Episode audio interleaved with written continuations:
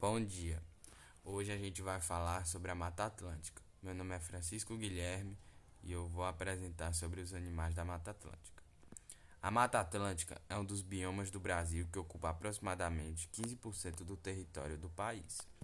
Atualmente, decorrente da destruição dos ecossistemas, desmatamentos e queimadas, restam somente cerca de 7% da cobertura original desse bioma consagrado com diversas faunas e flora, incluindo espécies, incluindo espécies endêmicas.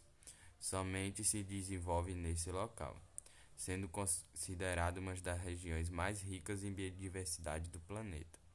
Além disso, o tráfico de animais também é considerado como uma ameaça para a biodiversidade da Mata Atlântica.